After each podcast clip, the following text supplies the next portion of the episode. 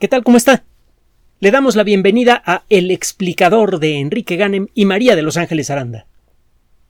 El descubrimiento del primer exoplaneta, del primer planeta fuera del sistema solar a finales del siglo pasado, principios de este, sacudió a toda la comunidad internacional, no solo a la astronómica.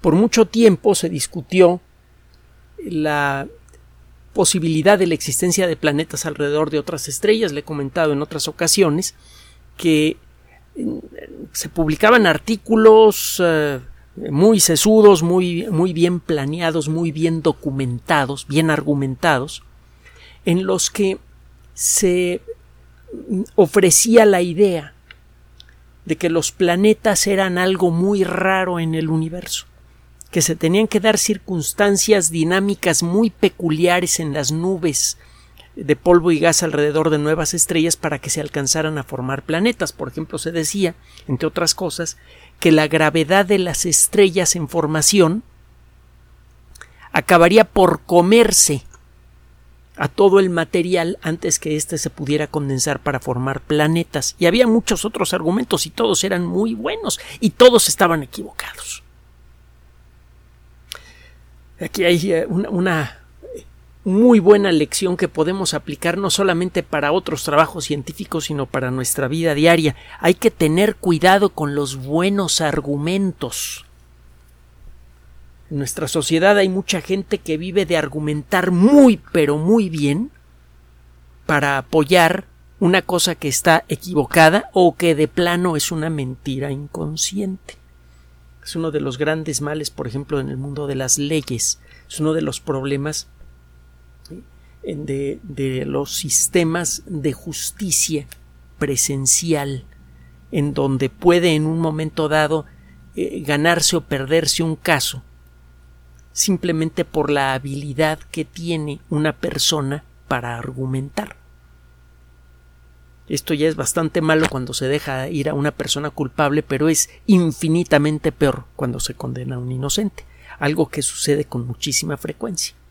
En el mundo de la ciencia frecuentemente se presentan casos muy bien argumentados, pero es raro que tengan mucho éxito este tipo de casos, porque a final de cuentas lo que cuenta es la evidencia, lo que vale es la evidencia el día en que la sociedad acepte el ejemplo de la ciencia para eh, su funcionamiento diario, van a ocurrir cambios muy importantes, no solamente en, aquellas disciplinas en donde es importante la tecnología, por ejemplo, la fabricación de nuevos automóviles, la medicina y todo eso, sino también en, en la aplicación de justicia, en la estructura social, un total montón de cosas. Pero bueno, regresando a los exoplanetas.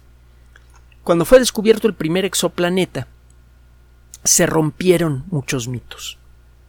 En el mundo de la astronomía se creía claramente que el detectar planetas alrededor de otras estrellas era fundamentalmente imposible porque las estrellas están a una distancia horripilante de nosotros, inmencionable, solamente eh, escribible, perdón por el horror del término, pero indescriptible. Un año luz son nueve y medio millones de millones de kilómetros.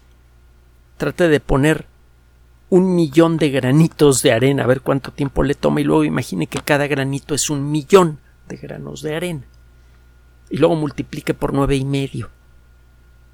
Eso es un año luz en kilómetros, y la estrella más cercana está o a poco más de cuatro años luz de distancia. El eh, detectar un objeto pequeño que no emite luz propia y que gira a corta distancia de una estrella se consideraba fundamentalmente imposible. Eh, existía además eh, la idea de que los planetas solo se formaban en condiciones muy pero muy especiales. Hay por allí una, una, pequeña ecuación muy simple que involucra eh, hacer algunas sumas y algunas multiplicaciones, más bien algunas multiplicaciones, que se llama la ecuación de Drake, se escribe D-R-A-K-E. Drake es el nombre, es el apellido de Francis Drake, un astrónomo muy famoso, que además eh, resulta ser descendiente directo del pirata inglés del mismo nombre, por cierto. Y eh, Francis Drake eh, hecho, hizo trabajos muy, muy brillantes, colaboró con Sagan en algunas cuestiones relacionadas con divulgación, etcétera, etcétera. Ofrece esta ecuación que sirve para calcular la probabilidad de encontrar civilizaciones inteligentes. Uno de los primeros términos de la ecuación de Drake es qué porcentaje de estrellas en el universo tiene planetas. Y se llegó a pensar que ese primer término era bajísimo se rompió eso también. Con el descubrimiento del primer exoplaneta, mucha gente, que a lo mejor nunca había oído hablar realmente de ciencia, nada más lo que sale en la televisión, que bueno, ya sabe usted, que mucha, mucha calidad no tiene. Y eh, por primera vez tuvieron que plantearse muy, pero muy en serio, si en alguno de esos puntitos luminosos que se ven en la noche no podría existir algún planeta con gente o algo parecido que estuviera mirando en nuestra dirección. Por primera vez eh, a muchas personas les empezó a, llegar en serio la idea de que podrían existir otras civilizaciones en el universo y que a lo mejor podrían de manera accidental o intencional estar mirando en nuestra dirección y eso le produjo escalofríos a más de uno. Bueno, el eh, punto es que en los años que siguieron comenzaron a aparecer montones de exoplanetas gracias al desarrollo de técnicas que permiten medir con mucha mayor precisión cosas que ya sabíamos cómo medir antes. Una de las primeras cosas que se hizo en el mundo de la astronomía fue la astrometría, el medir la posición de, los astros en el cielo. Entre las primeras actividades de los primeros astrónomos que merecían ese nombre estaba el de crear mapas del universo precisos eh, que describían con la mayor exactitud posible que se podía conseguir en la antigüedad la posición exacta, la posición relativa de todas las estrellas y su intensidad luminosa. así nació la astronomía, de hecho por eso se llama así. Astronomía significa la medición de los astros. Lo que se hace ahora ya no se llama formalmente astronomía, se le da ese nombre más por tradición que por otra cosa. Lo que se hace ahora es astrofísica. Se estudia la, estructura geológica, física, química, la estructura material de los objetos celestes. Bueno, el saber medir con precisión la posición de las estrellas en el cielo es algo antiguo. La precisión con la que hemos hecho eso ha ido cambiando con el paso de los siglos. En el último siglo y medio, el progreso de la astrometría fue especialmente meteórico. En muy poco tiempo se hizo posible mejorar en mucho nuestra capacidad para medir la posición exacta de una estrella en el cielo. Se llegó al punto en el que se hizo posible medir la posición de las estrellas en el cielo con tanta precisión que se comenzó a ver la forma en la que se mueven por el cielo. Estamos acostumbrados a pensar que las estrellas siempre se ven en las mismas posiciones relativas, noche tras noche, año tras año, milenio tras milenio. Y esto es solo parcialmente cierto.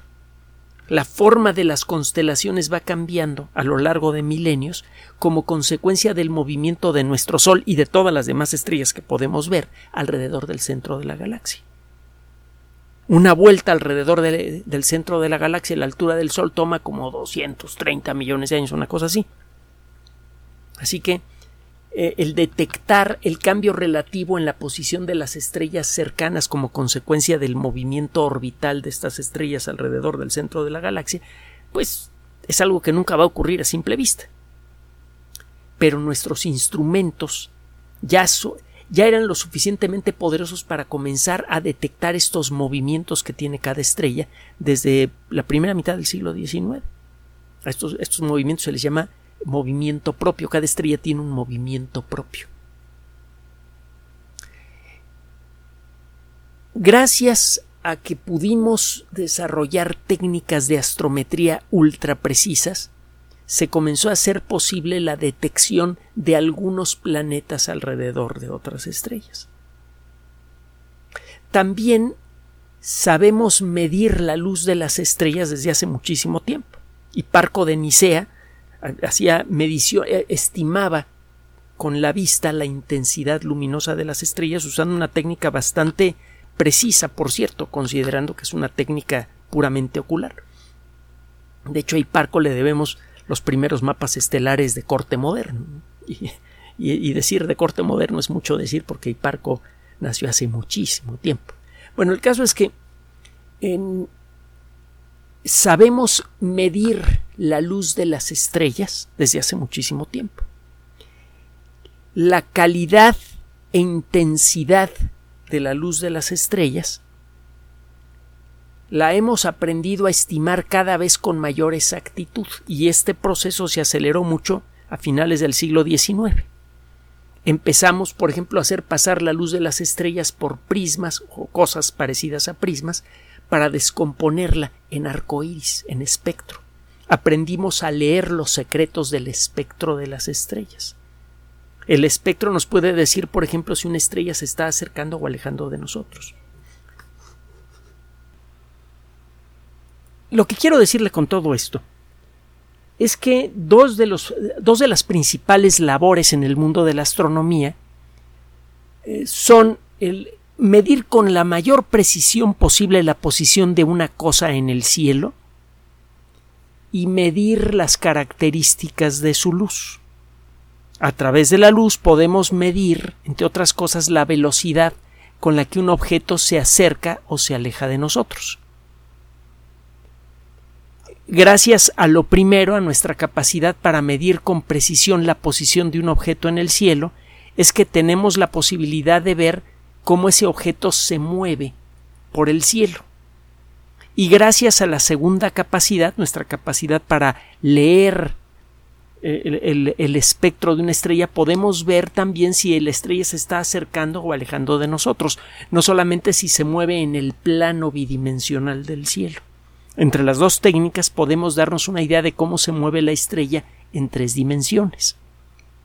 Y mientras más precisas son nuestras mediciones, más precisas son las conclusiones que podemos sacar de, este, de esos datos.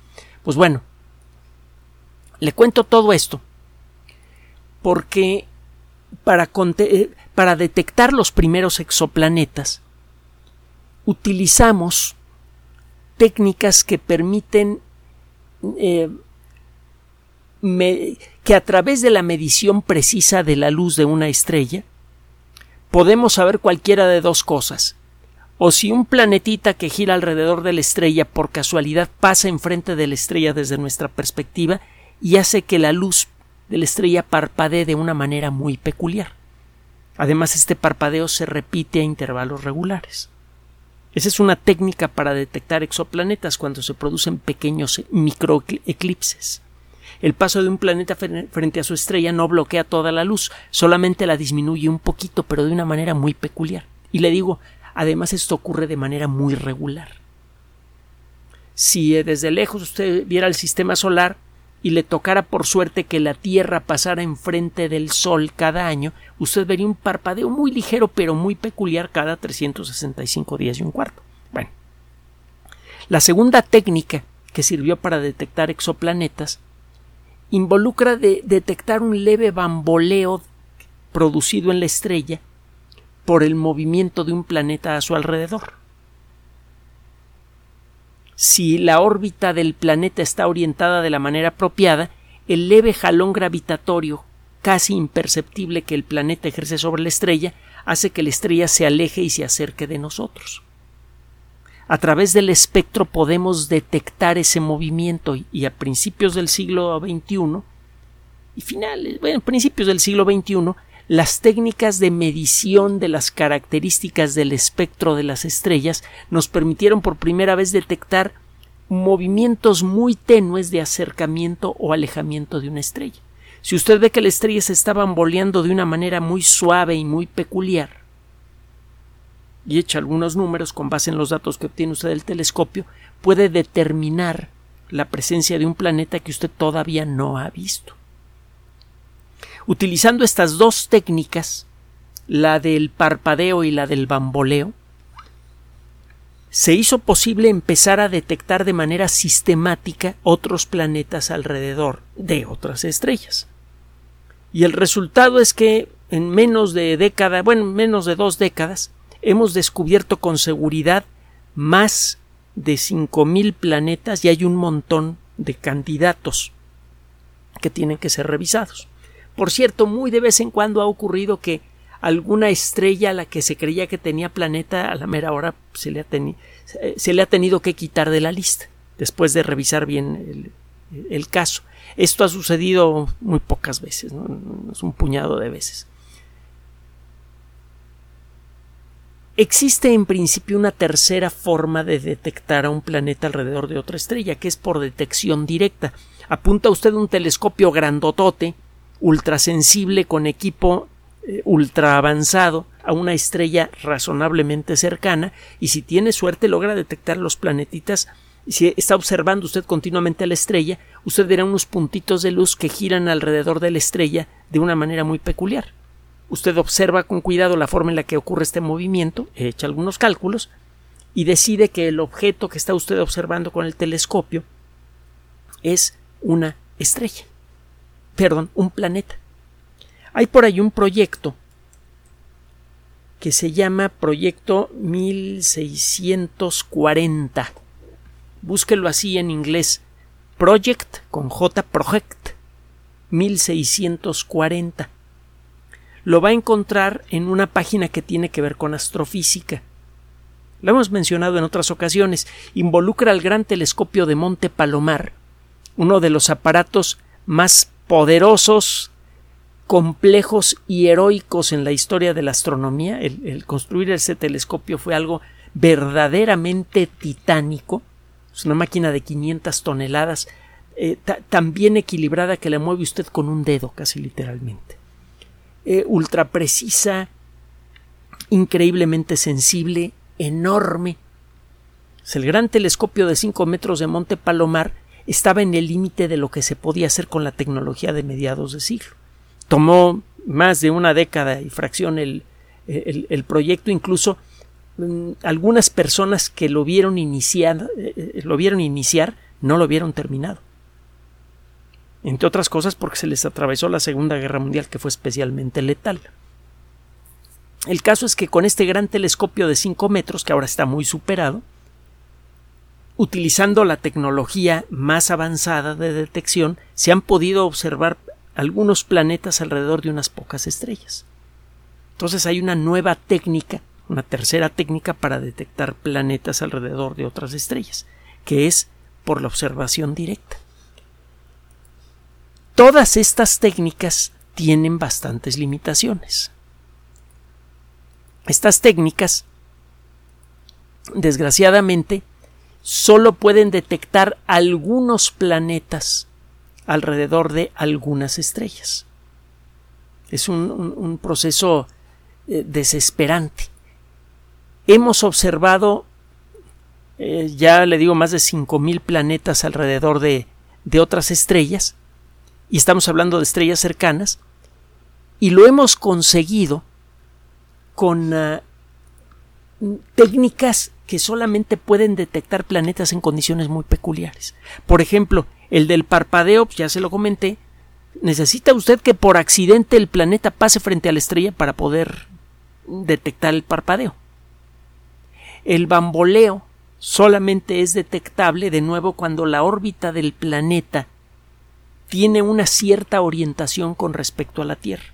Eso hace que el bamboleo producido por el jalón gravitatorio del planeta haga que la estrella se acerque o se aleje de nosotros, alternativamente. el, el método de detección directa solamente puede detectar ciertos planetas alrededor de ciertas estrellas en condiciones también muy limitadas. Entonces, a pesar de que estas técnicas son increíblemente limitadas, ya hemos detectado ochocientos mil planetas alrededor de las estrellas más cercanas al sistema solar. Eso sugiere que lo, debe haber todavía muchos más planetas alrededor de otras estrellas que no hemos podido detectar porque o sus órbitas no permiten el uso de la técnica del bamboleo o no permiten el uso del parpadeo y no están en condiciones esos planetas de ser observados de manera directa. O sea, las técnicas que tenemos solamente detectan a, una fracción chiquita del número total de planetas que deben existir en las estrellas cercanas al sistema solar. Es desesperante, nos gustaría tener mejores técnicas para poder hacer esto, para poder por fin responder a la pregunta que hace Francis Drake eh, en, su ecuación. Uno de los términos, de los primeros términos de su ecuación es qué porcentaje de las estrellas que hay en el cielo tienen planetas y cuántos planetas en promedio hay por cada estrella. Se llegó a creer que este número era bajísimo. Ahora estamos convencidos que el número debe ser mucho más alto de lo que creemos, que es altísimo y mucho más alto de lo que creemos. En una de esas hasta todas las estrellas tienen planetas, solo que no los podemos detectar en todas. El eh, poder detectar planetas con precisión alrededor de otras estrellas es importante para muchas disciplinas, incluyendo desde luego la astrobiología. Si llegamos a detectar planetas que tienen ciertas características peculiares en su atmósfera, entonces vamos a poder anunciar el descubrimiento de vida alrededor de otra estrella. Y si el, el descubrir planetas alrededor de otras estrellas resultó sacudidor para la, eh, para la sociedad humana, el detectar planetas habitados alrededor de otras estrellas va a resultar ser intelectualmente mm, fabuloso o verdaderamente devastador. Ya verá.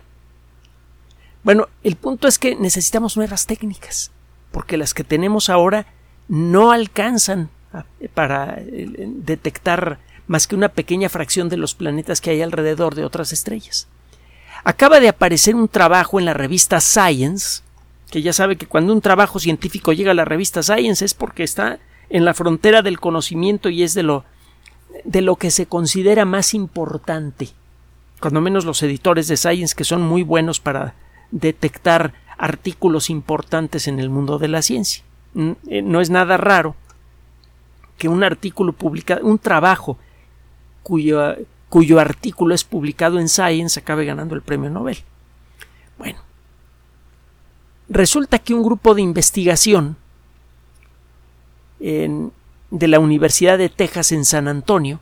Bueno, es en realidad un equipo internacional, pero el, centro, el, cerebro de este grupo de investigación está en la Universidad de Texas en San Antonio. Acaba de publicar este trabajo en la revista Science, en las que detallan cómo utilizaron un telescopio mesiánico que hay en, en Hawái, el telescopio Subaru,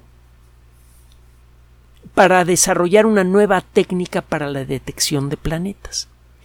El fabricar el telescopio de 5 metros de Monte Palomar, le digo, fue una aventura titánica. ¿Cómo conseguir que una máquina de 500 toneladas pueda ser apuntada con precisión hacia cualquier punto pequeñito del cielo? ¿Cómo construir un espejo de 5 metros de diámetro que no se quiebre, que tenga una figura prácticamente perfecta incluso a nivel microscópico para no generar imágenes distorsionadas, y cómo conseguir que ese trozo gigantesco de vidrio, de casi un metro de espesor, no se no cambie de forma cuando el telescopio está acostado o apuntando hacia, hacia el cenit, etc. La lista de problemas técnicos para desarrollar ese telescopio fue brutal, el primer espejo no les funcionó, el tallar el espejo fue una labor que duró años, bueno, tenemos que hablar de, esto, de veras, es una aventura épica, brutal. Pues bueno, mm, eh, una vez que construyó el telescopio de Monte Palomar pasaron dos décadas y, nadie se aventaba a hacer un telescopio más grande. En la Unión Soviética construyeron uno en la década de los finales de los 70, una cosa así, el telescopio Lomo de 6 metros de diámetro. Tuvieron unos problemones espantosos, también se les agrietó eh, la pieza de vidrio y bueno, se creía que no era posible fabricar un aparato así.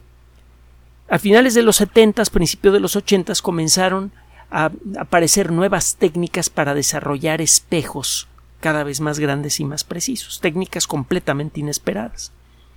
Y gracias a esto es que aparecieron telescopios cada vez más grandes. El Subaru mide 8 metros 20 centímetros. Es un verdadero titán y se encuentra en una de las zonas eh, de, los cielos más despejados del mundo. En la cima de eh, Mauna Kea, en Hawái, a cuatro kilómetros por encima de la superficie del mar, en un ambiente en donde el viento es excepcionalmente estable y prácticamente no hay humedad en el aire. Eso permite generar imágenes extraordinariamente estables con una calidad brutal. Además, este telescopio tiene una serie de elementos que eh, lo, hacen eh, mucho más preciso de lo que podría haber sido el telescopio de Monte Palomar si éste hubiera tenido 8 metros de diámetro. Si tiene la, la calidad óptica del telescopio, la calidad intrínseca del telescopio es realmente fabulosa. Además tiene desde luego detectores electrónicos avanzados, etcétera, etcétera. Total, utilizando en conjunto el telescopio espacial, el telescopio Subaru, perdón, que está en Hawái, y eh, algunos telescopios espaciales de la Agencia Espacial Europea. Mucha gente cuando oye telescopio espacial piensa en el Hubble y a lo mejor en el James Webb. Hay varios telescopios espaciales haciendo trabajos muy interesantes en el cielo. Eh, tenemos que hablar de Hiparcos, bueno, de TESS, TESS, un telescopio dedicado a la detección de exoplanetas. Hay muchos telescopios espaciales. Bueno, utilizando telescopios terrestres de super alta tecnología y telescopios espaciales, este grupo de investigación desarrolló una nueva técnica. Le decía que, por ejemplo, la técnica para detectar directamente planetas que giran alrededor de otras estrellas es muy limitada. Solamente se han podido detectar 20 planetas en 15 años. De los más de 5.000 exoplanetas que tenemos reconocidos, solamente 20, más o menos, han sido descubiertos por la técnica directa. Los demás han sido eh, descubiertos por técnicas indirectas. No vemos a los planetas, pero vemos o el bamboleo que le producen a su estrella o el parpadeo que producen al pasar frente a ella. Este grupo de investigación detectó un planeta alrededor de una estrella que nada más tiene número de catálogo HIP 99770 este planeta tiene, es más grande que Júpiter, tiene entre 14 y 16 veces la masa de Júpiter, es grandotote. La estrella tiene como el doble de la masa del Sol, también es sustancialmente grande. Y bueno, lo interesante del asunto es que este grupo de investigación utilizó una, eh, una doble técnica una mezcla de las dos técnicas clásicas para detectar a este exoplaneta. Como con el telescopio Subaru y los telescopios espaciales actuales, usted puede medir con extraordinaria precisión la posición de una estrella en el cielo. Usted puede detectar directamente, ver directamente cómo la estrella se bambolea. Ya no tiene que medir el espectro de la estrella para detectar el bamboleo, sino que puede ver a la estrella brincar de un lado al otro. Eh, usted además puede utilizar la otra técnica para confirmar la primera observación. Usted observa una bola de estrellas con telescopios espaciales. Con la ayuda de una computadora explora los datos de cada una de las estrellas que salen en una fotografía, que pueden ser muchas miles de ellas. Y la computadora dice, mira, esta, esta, esta, esta, esta, esta, estas estrellas parece que se están bamboleando. Entonces agarra usted un telescopio espacial, un telescopio terrestre grandotote como el Subaru, lo apunta a cada una de esas estrellas y empieza a observar la luz de la estrella con gran exactitud. Primero detecta un ligerísimo, casi imperceptible bamboleo directo en la estrella y luego le apunta usted un telescopio gigante. Ya sabiendo qué buscar, es posible a veces detectar a los planetas directamente alrededor de otras estrellas. Entonces, en lugar de andar buscando la evidencia espectroscópica del bamboleo de una estrella, usted ve estrellas con telescopios ultraprecisos y ve si se bambolean las imágenes de las estrellas. Si alguna de ellas está bamboleando, y sospecha usted que el bamboleo es producido por el jalón gravitatorio de un planeta, calcula en qué parte del cielo se debería ver el planeta con gran exactitud y apunta un supertelescopio en esa dirección. Eso es lo que hicieron, estas personas y lograron detectar planetas. Esta técnica podría refinar en mucho nuestras posibilidades de detectar planetas alrededor de otras estrellas, porque puede detectar esos bamboleos en casos incluso en el que el, el planeta que gira alrededor de, alguna estrellita lo hace en un ángulo muy, muy amplio. Generalmente para detectar un bamboleo el planetita tiene que moverse más o menos en el mismo plano de nuestra línea visual hacia la, hacia la estrella. Con la nueva técnica no, se pueden detectar bamboleos ligerísimos producidos por planetas que se mueven en órbitas que son casi perfectamente paralelas al plano del cielo usted detecta bamboleos en muchas estrellas, les apunta telescopios después de hacer cálculos para saber exactamente en qué región de la imagen que usted ver, va a ver debería haber un planetita y si lo detecta pues ya detectó usted un nuevo planeta. Esto puede aumentar muchísimo el número de detecciones de exoplanetas en estrellas cercanas en el corto plazo y además nos permitiría detectar planetas más pequeños similares a la Tierra.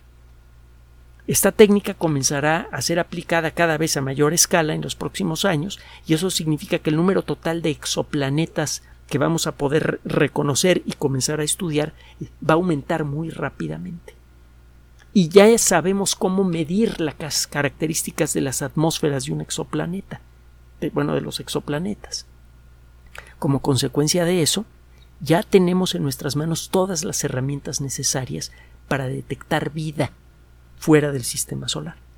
Ya solo es cuestión de tiempo. Gracias por su atención. Además de nuestro sitio electrónico www.alexplicador.net, por sugerencia suya tenemos abierto un espacio en Patreon, el explicador Enrique Ganem, y en PayPal, el explicador patrocinio por los que gracias a su apoyo sostenemos este espacio. Puede usted descargar gratuitamente estos audios en formato MP3 en Spotify y en iTunes como El Explicador sitio oficial y en SoundCloud como El Explicador y con formato de video en YouTube en El Explicador sitio oficial. Recuerde nuestras redes sociales de siempre, Twitter Enrique-Ganem y en Facebook Enrique Ganem sitio oficial, El Explicador y los grupos que usted ya conoce. Finalmente, el explicador siempre somos María de Los Ángeles Aranda y Enrique Ganem. Gracias.